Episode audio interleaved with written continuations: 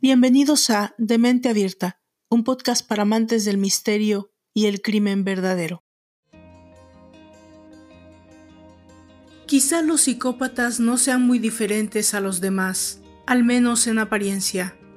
Puede que cualquier sensación, idea u ocurrencia visceral tengan el potencial de evolucionar y desembocar en un desenlace macabro Quizás ese pensamiento no es muy distinto de cualquier otro que hayamos tenido a lo largo de nuestras vidas, algo que hemos experimentado ayer o en este mismo instante. Lo que sí es distinta es la manera en que todo se tuerce, la forma en la que se precipitan las cosas a partir de un momento determinado.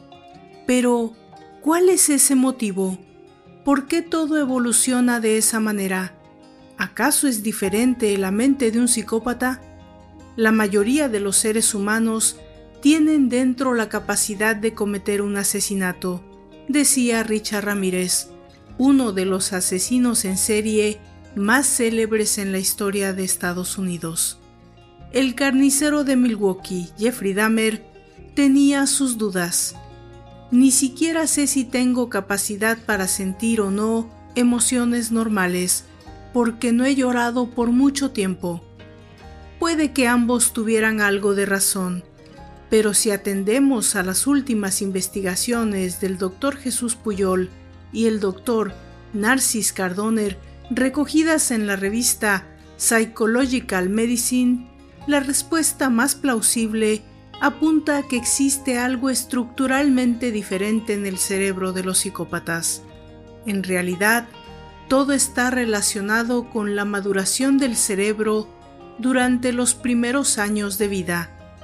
Tras analizar cientos de artículos publicados en revistas científicas y escudriñar las características estructurales del cerebro humano a través de miles de resonancias magnéticas cerebrales de sujetos convictos con trastorno antisocial de la personalidad los resultados indican que el estrés emocional infantil es la causa más probable de que las estructuras cerebrales implicadas en los sentimientos y la toma de decisiones maduren mucho antes de lo que deberían, con catastróficas consecuencias.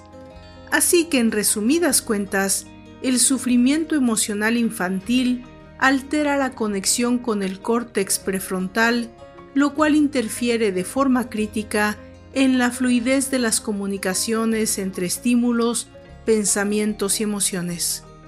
En definitiva, se volatiliza el germen de la empatía, la fuerte carga emocional que nos embarga cuando decidimos entre el bien y el mal y la capacidad de predecir las consecuencias de nuestras acciones y las de los demás. Irónicamente, el citado Richard Ramírez las describió con bastante exactitud. Incluso los psicópatas tienen emociones. Por otra parte, quizás no.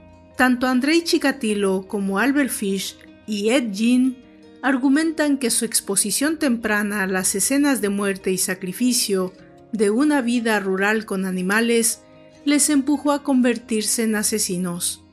Entre los tres acabaron con casi 60 personas. Si bien al primero se le atribuyen más de 50 de las muertes, los dos últimos son especialmente recordados por un desproporcionado nivel de crueldad y sadismo. Aunque solo pudieron probarse dos de sus crímenes, Ed Gein fue el primer asesino en serie de los Estados Unidos que alcanzó estatus de celebridad homicida y necrófago. Jean transformó su granja en un auténtico matadero humano en el que fabricaba ropa y mobiliario utilizando la piel y los huesos tanto de sus víctimas como de los cadáveres que robaba de un cementerio cercano. Unos hechos que impactaron tremendamente en la sociedad de la época y que con el tiempo inspiraron películas tan populares como Psicosis, la matanza de Texas o el silencio de los corderos. Amigos, pónganse cómodos para recibir su dosis de morbo. Yo soy Valdra Torres y esto es el treceavo capítulo de nuestra tercera temporada. Ed Gein, el carnicero de Planfield. Comenzamos.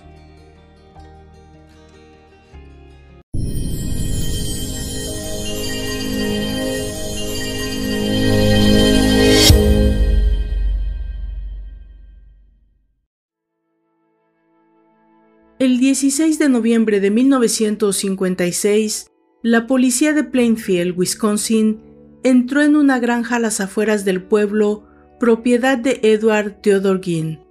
Los agentes estaban buscando a una mujer desaparecida. Poco podían imaginar lo que iban a encontrar. Un cuerpo colgaba boca abajo de un techo. Pertenecía a una mujer que había sido decapitada, abierta en canal y destripada. Parecía el trabajo de un carnicero, el lugar estaba repleto de basura, cartones, herramientas oxidadas y excrementos. Sobre un mantel había una dentadura postiza. Por todas partes podían verse libros de medicina y anatomía, revistas pornográficas y recortes de prensa sobre operaciones de cambio de sexo. La arena taponeaba el fregadero. Resultaba difícil entender que una persona fuera capaz de vivir allí. En la cocina aparecieron varios cráneos, algunos utilizados como cuencos en el dormitorio de Jean y otros sujetaban las patas de la cama.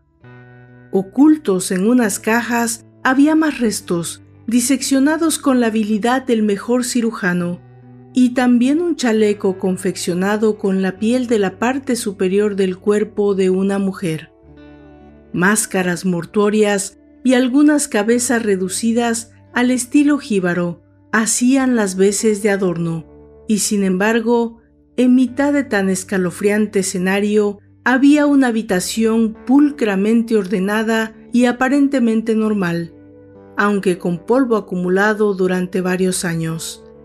Era el dormitorio de Augusta Jean, la difunta madre del dueño de la casa. Edward Theodore Ginn nació en La Crosse, Wisconsin, el 27 de agosto de 1906. Sus padres fueron George P. Ginn y Augusta T. Lecre. Tras quedarse huérfano con solo cinco años de edad, George se crió con devotos y severos abuelos en una granja cerca a La Crosse. Con 20 años, probó fortuna en la gran ciudad consiguió que ningún empleo le durase demasiado. A los 24 años conoció a Augusta, que tenía 19, y en 1899 contrajeron matrimonio. Para entonces ya se había convertido en un bebedor empedernido. Augusta Jean era una luterana nacida en el seno de una familia de inmigrantes alemanes. Mujer austera, de fuerte carácter y radicales convicciones religiosas. Siempre se mostró dominante con su débil y alcoholizado marido. Tras el nacimiento en 1901 de Henry George, su primer hijo, Augusta deseaba una niña, de modo que la llegada de Edward le supuso una gran decepción. Como la educación que había recibido y su matrimonio le habían hecho odiar el género masculino, se prometió que sus hijos jamás llegarían a convertirse en uno de esos hombres lascivos y ateos que tanto veía a su alrededor. Esta definición también incluía a su marido, pues George seguía frecuentando los bares y dilapidando buena parte de los beneficios de la frutería que Augusta regentaba en solitario en la Cross. Según el escritor Harold Schechter, profesor de literatura norteamericana y cultura popular en el Queens College de la Universidad de Nueva York y autor del libro Devian, The Shocking True Story of Ed Gein, en los directorios de la ciudad de La Crosse del periodo de 1909 y 1911, se puede comprobar el cambio en la relación de George y Augusta. En los primeros años, el cabeza de la familia figura como propietario de la frutería, sin embargo, los últimos volúmenes reflejan que su alcoholismo acabó relegándole a simple vendedor del negocio de su mujer. A todos los efectos, llegó un momento en que era como si Augusta fuera viuda. Ella mantenía a su familia y se ocupaba de imponer una estricta disciplina a sus hijos cuando lo consideraba necesario. Los castigos eran constantes y ni Edward ni su hermano mayor, Henry, conocieron jamás el genuino amor de una madre. En 1913, los Jean comenzaron una nueva vida. Tras pasar un año en la granja de vacas a unos 20 kilómetros de la Cross, la familia recaló en un pequeño rancho a 10 kilómetros al este de la ciudad de Plainfield. Fue la dominante Augusta quien decidió el traslado para alejar a sus hijos de las malas influencias de la gran ciudad. El primer recuerdo inquietante de Ed Jean proviene de aquella época. Al asomarse al matadero, vio a George sosteniendo a un cerdo atado que Augusta destripaba con gran habilidad. Ver la sangre manar le produjo náuseas y estuvo a punto de desmayarse. Jamás olvidaría la imagen de su madre con aquel delantal de cuero manchado en sangre y barro. Años después describiría este episodio con todo lujo de detalles al ser interrogado por la policía. Edward desarrolló una profunda aversión por la sangre y la matanza, prácticas muy habituales en comunidades basadas en ganadería y caza. Al mismo tiempo, se aficionó a los libros sobre campos de concentración nazis y a las revistas de crímenes. Desarrolló un cínico sentido del humor al respecto y sus tétricos comentarios llenaban sus conversaciones de silencios incómodos. Con 16 años, su único contacto con el mundo exterior era el colegio, pero Augusta se encargaba rápidamente de alejar a sus pocas amistades, cada vez más empeñada en salvaguardar la pureza moral de sus hijos. Para ella no existía hombre que no fuera un pecador. Citaba constantemente pasajes de la Biblia. El mundo exterior era pura perversión. Los sermones diarios y las constantes advertencias sobre los terribles castigos que les esperaban si intentaban entablar amistad con alguna chica hicieron que Edward y Henry crecieran con una visión del mundo muy distorsionada, un mundo en el que todas las mujeres, a excepción de su madre, eran rameras de la más baja ralea. Esa máxima caló especialmente en el introvertido Edward débil y afeminado, no solo no hablaba con chicas, sino que dejó también de relacionarse con los chicos de su edad. Además, en su casa, las cosas iban cada vez peor. Con el paso de los años y el empeoramiento de su alcoholismo, George pasó a comportarse de forma violenta y a maltratar habitualmente a su esposa. Los hermanos observaban las palizas sin poder hacer nada, tras cada agresión, Augusta se limitaba a rezar arrodillada. Pero las palizas terminaron pronto. Su adicción pasó factura y George murió en 1940 de un ataque al corazón.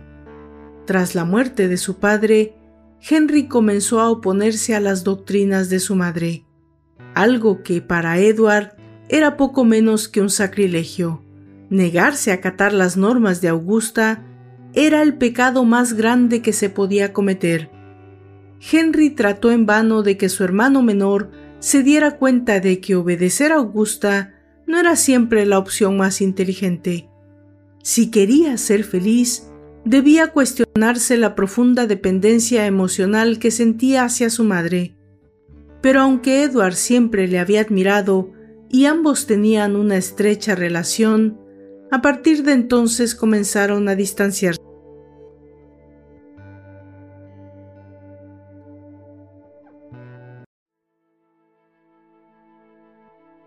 En 1944, Henry murió en extrañas circunstancias. Mientras los dos hermanos trataban de sofocar un incendio cerca de la granja, Henry simplemente desapareció. Edward acudió a la policía para que le ayudaran a buscar a su hermano, del que se había separado mientras luchaban contra las llamas. Sin embargo, al regresar al lugar de los hechos con los agentes, los guió directamente hasta el cuerpo de Henry, como si en todo momento hubiera sabido dónde encontrarlo. Pese a presentar señales de golpes, los oficiales concluyeron que había muerto por asfixia. Pensaron que podía haberse hecho daño mientras intentaba escapar de las llamas y no realizaron ningún tipo de pesquisa más. Pero pronto la tragedia volvió a golpear a los Jin. Quizá afectada por la muerte del mayor de sus hijos, Augusta sufrió poco después un ataque al corazón. Y aunque no murió, su salud quedó muy resentida. Su hijo la estuvo cuidando durante 12 meses pero poco sirvió tanta dedicación. Augusta falleció en diciembre de 1945. A sus 39 años, Ed iba a vivir solo por primera vez. Edward clausuró la habitación de su madre y la mantuvo como un mausoleo en su recuerdo. Años después reconocería a los psicólogos que durante mucho tiempo siguió escuchando la voz y los insistentes sermones de Augusta. Aún con su fama de excéntrico, su peculiar imaginación y su gusto por el humor negro, para los habitantes de Plainfield, Ed Gein pasaba por el prototipo del hombre amable del medio oeste, por lo general gente muy reservada y conservadora. La granja se había dejado en barbecho a cambio de un subsidio de gobierno, por lo que Edward empezó a trabajar para varios vecinos, ayudándolos con las tareas del campo. Además, debido a su carácter afable, de vez en cuando algunos padres dejaban a sus niños a su cuidado. Los intereses de Edward habían cambiado y ahora leía tratados y enciclopedias de anatomía los niños llegaron a encontrar cabezas humanas colgando de algunas puertas, pero Edward les aseguraba que eran recuerdos provenientes de los mares del sur. Les hablaba de países y pueblos exóticos, y lo cierto es que parecía tener cierto conocimiento sobre las prácticas mortuorias de algunas tribus jíbaras. Cuando aquellos niños asustados contaban a sus padres lo que habían visto, estos no lo creían pensaban que el amable vecino era solo un excéntrico fantasioso. En esa época se dieron varios casos de misteriosas desapariciones en Plainfield y sus alrededores. En mayo de 1947 desapareció Georgia Weckler, una niña de 8 años. Jamás volvió a saberse de ella. Unos años más tarde, en noviembre de 1952, el granjero Victor Bunk Travis desapareció junto a Ray Burgess de Milwaukee mientras cazaban ciervos.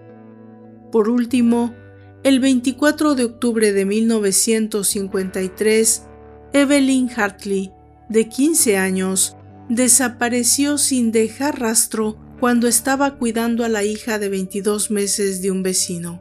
Lo único que la policía encontró tras una búsqueda angustiosa fueron ropas manchadas de sangre al lado de una autopista, pero nunca hallaron el cuerpo. Sin embargo, el bebé al que cuidaba Evelyn no sufrió ningún daño. Estaba durmiendo en su cuna cuando el padre de la chica acudió a buscarla a la casa, extrañado de que no contestara sus llamadas de teléfono. La taberna del lugar era un tugurio propiedad de Mary Hogan, una mujer de mediana edad que no tenía buena fama entre los vecinos de Plainfield. Se decía que tenía contactos con la mafia y se sospechaba que años atrás había sido una popular madame en Chicago. Quizás no fuera cierto, pero el caso es que Mary provocaba rechazo entre los conservadores parroquianos del lugar. Jean acudía a la taberna con regularidad pese a no ser bebedor como su padre. La realidad era que Mary Hogan le recordaba a su difunta madre. La mujer tenía incluso un marcado acento alemán, como Augusta. La tarde del 8 de diciembre de 1954, un cliente, Seymour Lester, llegó a la taberna. Aunque parecía abierta, dentro no había nadie. En la puerta que daba a la habitación de atrás había una mancha de sangre. Lester salió a pedir ayuda. El sheriff Harold S. Thompson y sus ayudantes acudieron de inmediato. Al llegar a la taberna, encontraron el coche de Mary aparcado en su lugar habitual, pero el suelo del local estaba empapado con un gran reguero de sangre. Al lado hallaron un cartucho del calibre 32. El rastro llegaba hasta el aparcamiento, donde había unas huellas muy recientes que el sheriff reconoció como las de una furgoneta de reparto. La propietaria de la taberna fue dada por desaparecida. Las autoridades locales veían pasar las semanas sin que sus pesquisas llegaran a ningún sitio. La pregunta ¿qué le pasó a Mary Hogan? estaba en boca de todos. Un mes después, el propietario de un aserradero, Elmo Yuk, se puso a charlar con Edgin.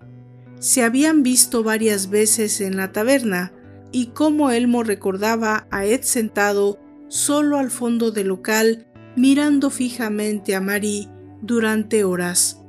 Pensaba que tal vez él estaba enamorado de ella, por lo que bromeó al respecto. Quizás si hubiera sido más resuelto y se hubiera atrevido a hablar con ella, la mujer ahora viviría con él en lugar de estar desaparecida. La reacción de Edward extrañó muchísimo a Elmo. Puso los ojos en blanco y contrajo la nariz, como si olfateara una presa. Luego sonrió y afirmó, No ha desaparecido, está en mi granja. Elmo interpretó que se trataba de uno de los habituales comentarios cínicos de Jean. Lo mismo ocurrió con el resto de vecinos que le escucharon. Era el tipo de broma que se esperaba de él, y nadie le prestó especial atención. Pasaron tres años. Corría el mes de noviembre y comenzaba la temporada de caza de ciervo en la zona. Bernice Warden acababa de cumplir los 50 años. Devota metodista, tenía una intachable reputación entre los vecinos de Plainfield.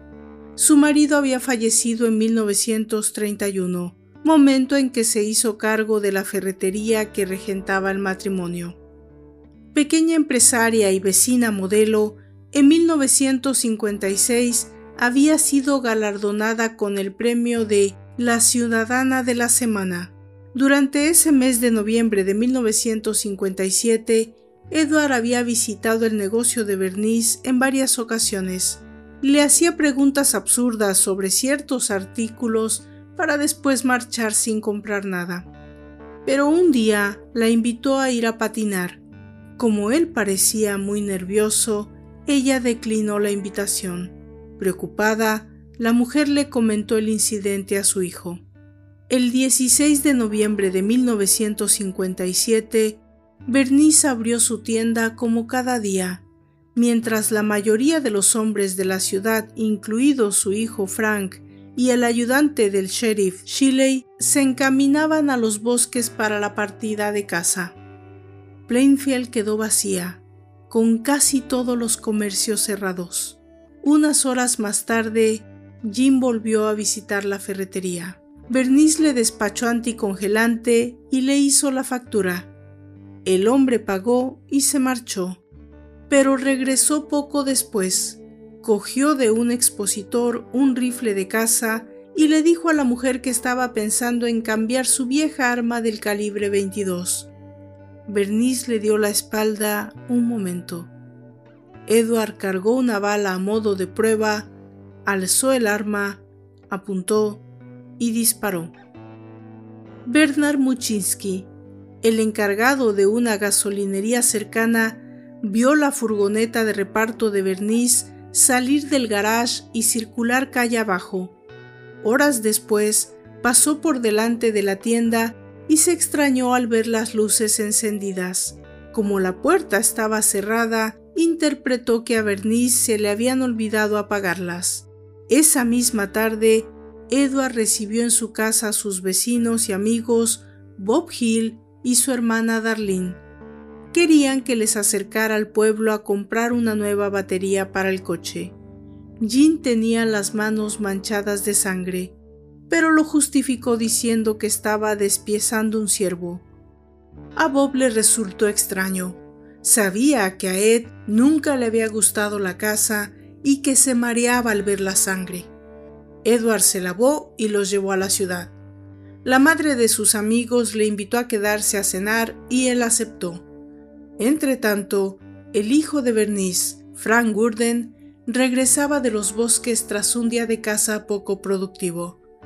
Pasó por la gasolinería y se sorprendió al escuchar al encargado decir que había visto la furgoneta de reparto de su madre salir esa mañana. Se acercó a la tienda y vio que las luces estaban encendidas. Franz se fue a casa por otro juego de llaves. Cuando por fin logró entrar en la ferretería, encontró un gran charco de sangre y la caja registradora arrancada del mostrador. El hombre empezó a registrar la tienda buscando indicios de qué podía haberle sucedido a su madre, y para cuando llegó el sheriff ya se había imaginado lo que había pasado. Ha sido Ed dijo. Su madre no solo le había comentado el extraño comportamiento del hombre cuando visitaba la tienda, sino que también le había contado que en alguna ocasión le había visto observándola desde el otro lado de la calle.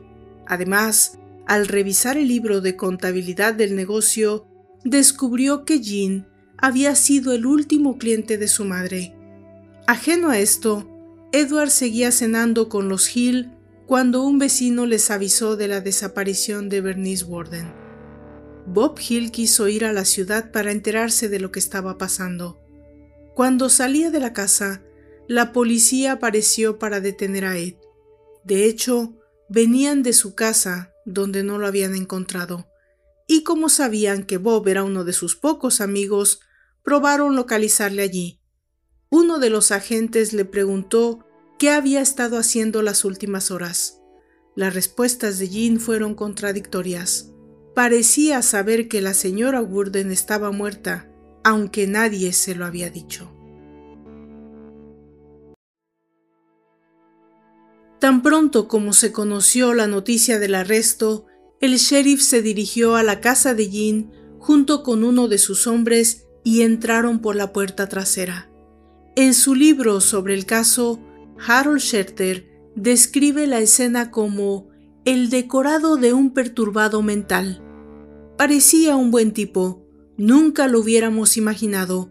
Fueron algunos de los comentarios entre los vecinos conforme la terrible realidad fue saliendo a la luz. Los dos policías quedaron marcados para siempre por lo que vieron allí. Nada más entrar, algo chocó contra el hombro del sheriff. Era el cadáver decapitado de una mujer, colgado boca abajo y abierto en canal, una imagen propia de un matadero. Después, el forense confirmaría que se trataba de Bernice Warden. Los dos agentes salieron rápidamente para no vomitar el escenario del crimen. Tras recuperarse del shock, avisaron por la radio. Con el resto de las patrullas ya en el lugar, continuaron inspeccionando la granja. Basuras, excrementos, revistas pornográficas y de anatomía, cráneos partidos y la mitad de la calavera de una mujer toscamente cerrada y labrada lámparas y mangos revestidos de piel humana y un chaleco hecho también con la piel del torso de una mujer, órganos escondidos en la nevera, un corazón humano, genitales guardados dentro de una caja, un cinturón rígido decorado con una cabeza, un corazón, pezones y narices humanas. En la habitación de Edward había máscaras mortuorias confeccionadas con la cara de varias víctimas, y una de ellas pertenecía a la desaparecida Mary Hogan. Detectives, forenses y agentes estaban horrorizados.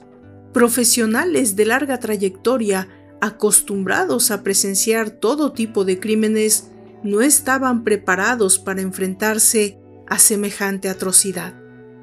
La inspección de la granja finalizó al anochecer. La única habitación que los investigadores habían encontrado intacta era la de Augusta. En la funeraria de Plainfield se efectuaron los diferentes análisis post-mortem.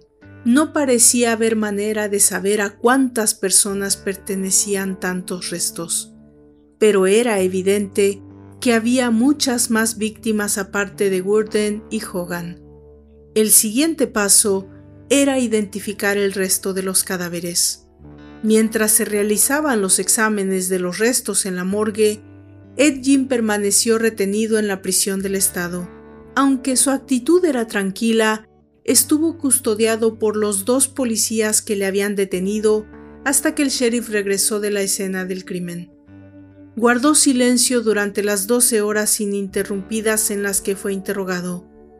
La autopsia de Bernice Burden confirmó su muerte por un impacto de bala del calibre 22. A la mañana siguiente, lunes 18 de noviembre, Ed confesó haber matado a Gurden y llevado el cuerpo a un bosque cercano en la furgoneta de reparto donde lo abandonó. Más tarde volvió a recogerlo en su propio coche. Una vez en la granja, procedió a descuartizar el cuerpo. La prensa no tardó en hacerse eco de la tragedia. Durante aquella semana de noviembre de 1957, los crímenes de Jean fueron poco a poco desbancando a la Guerra Fría y a la carrera espacial de las portadas de la prensa del Medio Oeste. El fiscal del distrito, Earl Killen, había remitido la declaración de Jean a los medios. Los demás restos humanos parecían pertenecer a gente joven, y las mutilaciones del cuerpo de Gurden sugerían indicios de canibalismo, un aspecto que jamás fue confirmado. Los detalles espeluznantes se sucedían en las noticias. El propio Kielin interrogó a Jean, quien describió cómo ató el cadáver de Bernice para luego desangrarlo sobre una pila. A continuación, hizo un agujero en el suelo y ocultó la sangre. Le pidieron que elaborara una lista de los cráneos, pieles y demás restos que se habían encontrado en la granja. Entonces surgió una nueva sorpresa. Ed solo reconoció haber asesinado a Bernice Gordon. Según él, los demás cadáveres los había exhumado del cementerio. Ed contó que sentía el impulso irrefrenable de profanar tumbas de mujeres. Buscaba su materia prima en las escuelas de la prensa local. En cuanto descubría que había muerto alguna mujer, desenterraba su cadáver al amparo de la noche y lo transportaba hasta su taller de disecciones en la granja. Por lo general aprovechaba la primera noche tras el entierro, con la tierra todavía húmeda, y no siempre se llevaba los cuerpos enteros. A veces seleccionaba solo una cabeza, una pierna o un par de bonitas manos. Según él, no recordaba cuántos cadáveres había robado, contó que, paradójicamente, en alguna ocasión se había marchado del cementerio antes de llevarse un cuerpo porque le asustaba acercarse a ciertas tumbas. Negó rotundamente las sospechas de canibalismo y afirmó no haber mantenido relaciones sexuales con los cuerpos ya que olían muy mal. Lo cierto es que Jean tenía un problema evidente con su sexualidad. Durante el transcurso de la investigación, la policía descubrió que se había informado de los costes de una operación de cambio de sexo, algo que en los años 50 era muy poco usual, y que ante la imposibilidad de someterse a dicha operación, había suplido su complejo disfrazándose de mujer, confeccionándose trajes con la piel de aquellos cadáveres. Jean robó extremidades, cabezas, pechos e incluso alguna vagina de nueve cadáveres diferentes de mujeres de mediana edad. Con la luna de Wisconsin como testigo, se enfundaba en esos tétricos disfraces y bailaba y cantaba suavemente desfilando y contoneándose. O al menos eso fue lo que le contó a la policía. Jean compareció en el juzgado una vez se hubo celebrado el sepelio de Bernice Gurdon. Al haberse hecho con el contenido de la caja registradora de su víctima, fue acusado de robo a mano armada. Los cargos por asesinato estaban en suspenso hasta que finalizaran las autopsias. Cuando le preguntaron por Mary Hogan, cuya cabeza había aparecido en su granja, se mostró esquivo y confundido, y afirmó no conocerla, pese a haber visitado su taberna alguna vez.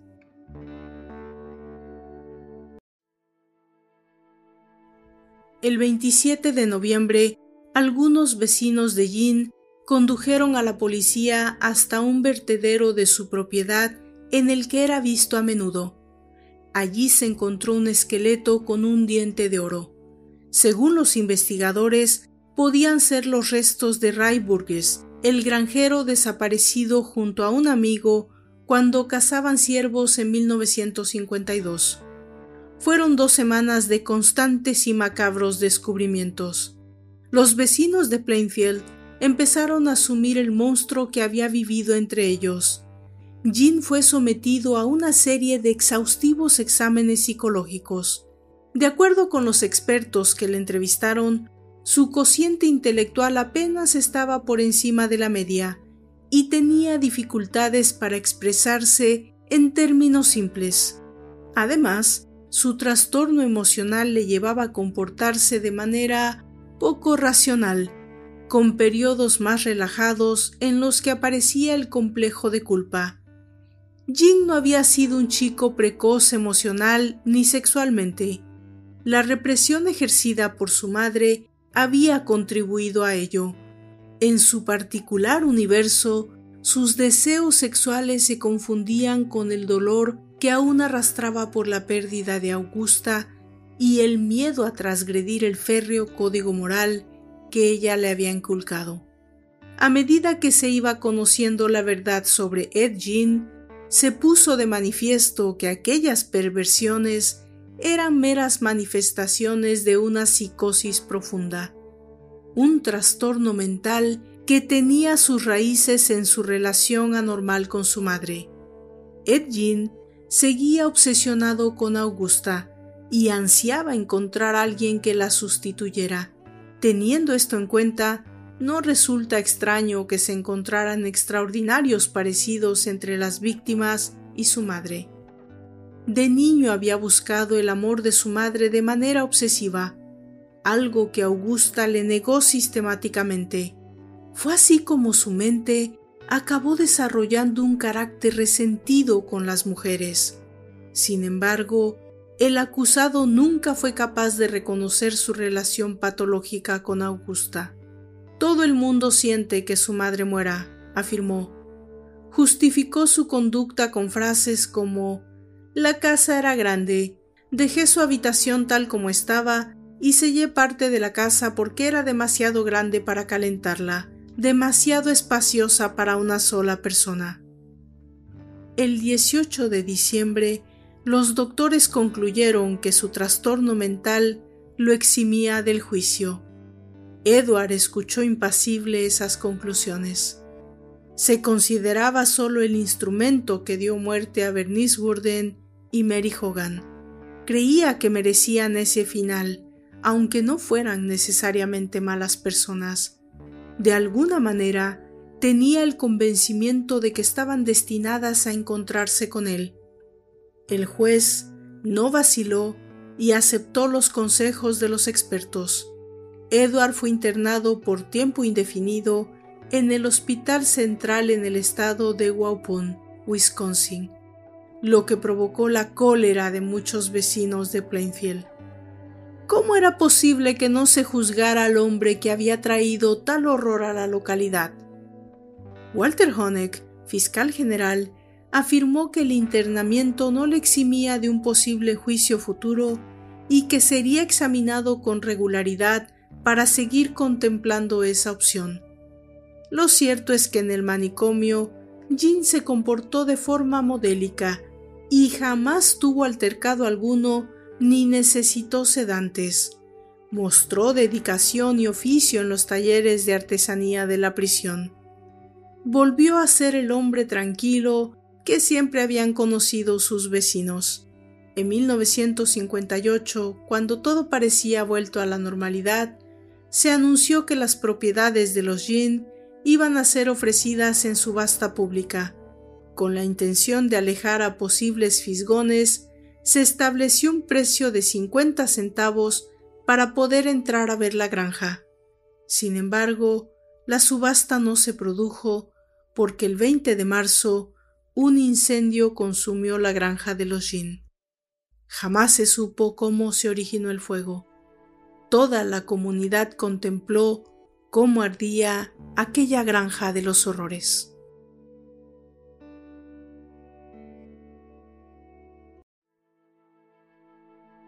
Frank, el hijo de Bernice Worden, también fue testigo de eso, pero había más propiedades susceptibles de subastar. El descuidado coche Ford de 1949 del asesino fue adquirido por un anónimo comprador que pagó 760 dólares, cifra muy elevada para la época. Meses después, el coche se expuso en la feria del condado al precio de 25 centavos la entrada. La atracción fue prohibida por las autoridades locales de inmediato.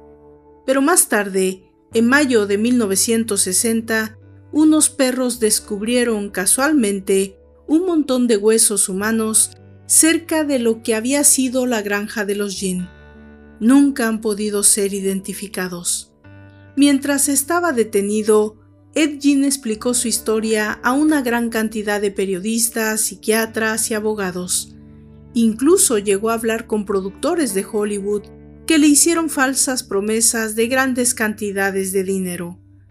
En 1968, Jin llevaba 10 años de internamiento y la opción de llevarlo a juicio seguía presente. Por ello fueron encargadas nuevas revisiones psicológicas y por fin se determinó que el interno era competente para ser sometido a juicio.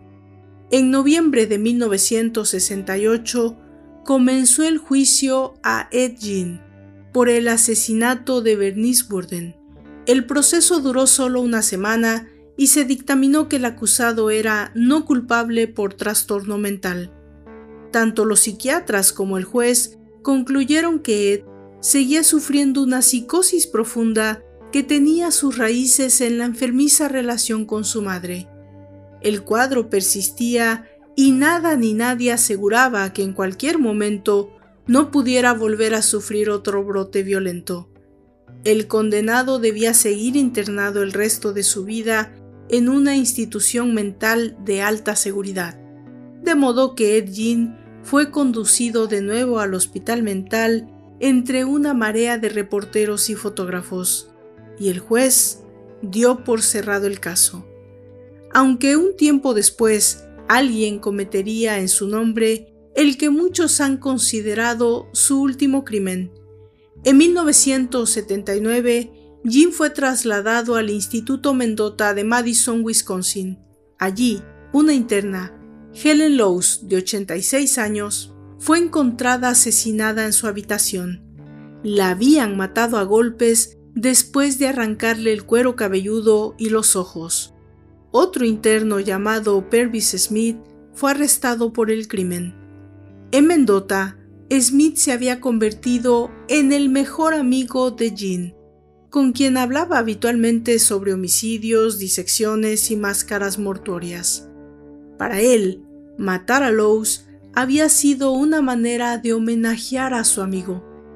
Por aquel entonces la doctora Helen Morrison, escritora y psiquiatra especialista en asesinos en serie, visitó a Jean en Mendota y se refirió a él en estos términos. No era lo que esperarías de un hombre famoso era el hombre en que se basaba el personaje de Psicosis, creado por el novelista Robert Bloch y que filmó Alfred Hitchcock. Pero cuando le conocí, estaba sentado, encorvado, viejo, solo y siempre callado. Según Morrison, Jean sufría demencia senil y su memoria a corto plazo era prácticamente inexistente. Sin embargo, sus recuerdos del pasado permanecían intactos. Vivía en un entorno controlado y era una persona de trato fácil y carácter afable. Era cierto que había cometido asesinatos, como si asesinar fuera un arte en el que Ed intentara proclamarse el sumo maestro. Deseé haber obtenido más información directamente de Jean, dijo ella, pero él estaba agotado y no le interesaba hablar. Edward Theodore Jean murió el 26 de julio de 1984. Está enterrado en el cementerio de Plainfield junto a la sepultura de su madre. De esta manera llegamos al final de esta treceava entrega de Demente Abierta, un podcast para amantes del misterio y del crimen verdadero en su tercera temporada dedicada a asesinos seriales. Yo me despido de ustedes no sin antes pedirles que si me escuchan desde mi canal de YouTube, por favor suscríbanse, denle clic a la campanita y compartan si les gusta el contenido para darle más visibilidad al proyecto. Yo soy Valdra Torres y los espero la próxima semana con otra historia. Hasta entonces.